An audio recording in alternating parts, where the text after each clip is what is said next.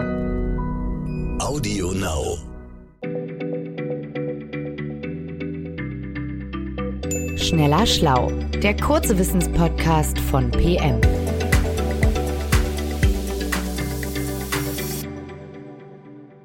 Hallo, schön, dass ihr wieder dabei seid bei unserem PM-Podcast Schneller Schlau. Heute mit mir, Nora Sager und mit Stefan Draf.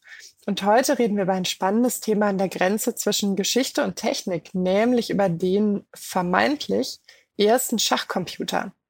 Bei dem Wort Schachcomputer denken die meisten, so wie ich wahrscheinlich, an den Großrechner Deep Blue von IBM. Der hat 1996 zum ersten Mal den Schachweltmeister Garry Kasparov in einer Partie geschlagen.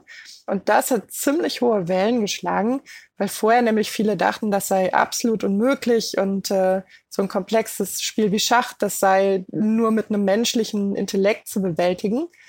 Aber der Witz ist, die Maschine, über die wir heute reden, die ist noch viel, viel älter. Der Schachtürke, so hieß die Maschine, wurde der Öffentlichkeit nämlich zum ersten Mal vor rund 250 Jahren vorgestellt. Und lieber Stefan, es war kein öder grauer Kasten, richtig? Völlig richtig, liebe Nora. Ich erzähle dir mal am besten, was Maria Theresia, die Kaiserin von Österreich, 1770 in ihrem Schloss Neubrunn nahe Wien zu sehen bekam. Einen lebensgroßen Holzmann in orientalischen Gewändern, auf dem Haupt einen Turban, dann hat er noch so eine lange Pfeife im Mund, also ein klassischer weiser Türke, wie ihn sich die damalige Zeit vorstellte. Die Figur stand hinter einem Holzkasten. 1,20 Meter breit, 85 Zentimeter tief, 90 Zentimeter hoch. Und auf der Oberfläche dieses Kastens war ein Schachfeld markiert. Und lass mich raten, die Figur spielte Schach. Genau so war es, Nora. Der Hofbeamte Wolfgang von Kempelen, der hatte den Apparat gebaut, der kündigte ganz dramatisch an, dass diese Maschine das königliche Spiel ganz meisterhaft beherrschte.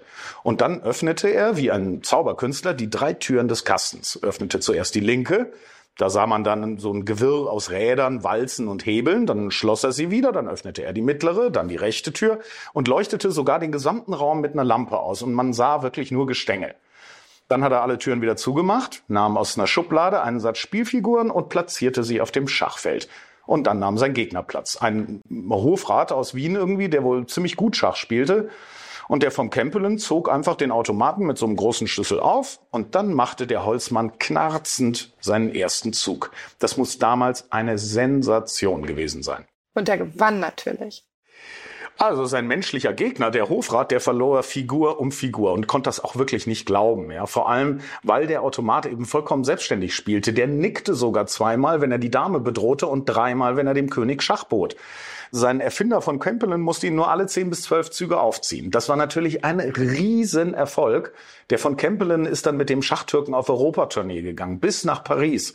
Überall hat man dieses, dieses Wunder der Automation bestaunt. Aber hatte denn niemand Zweifel, ob das alles mit rechten Dingen zuging?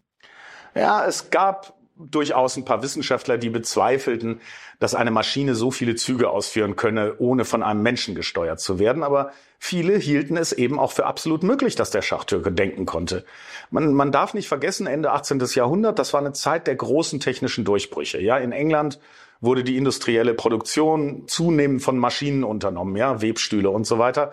Im Juni 1783 war den Brüdern Montgolfier der erste Flug mit einem Ballon gelungen. Ja, also wenn sowas möglich war, dachten sich die Leute, warum sollte nicht auch ein Holztürke Schach spielen können? Und wie ging die Geschichte weiter?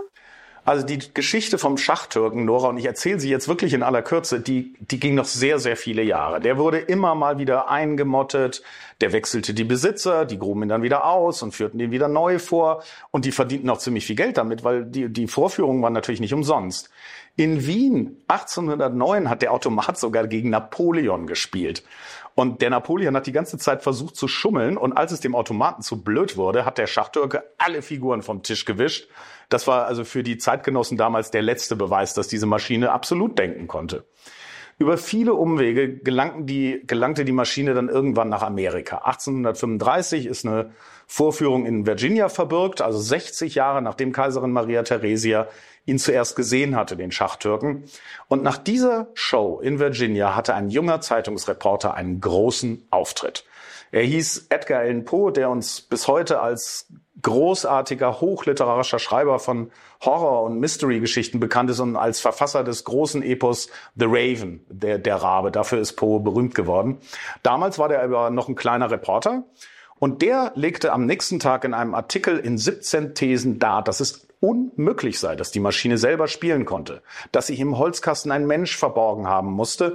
Und dieser Artikel ist damals von ganz vielen Zeitungen nachgedruckt worden und hat wirklich Aufsehen erregt. Und äh, haben die Veranstalter der Shows den Schmuh denn dann auch zugegeben oder haben die weiter daran festgehalten, dass der Schachtürke eine, einfach eine geniale Erfindung ist?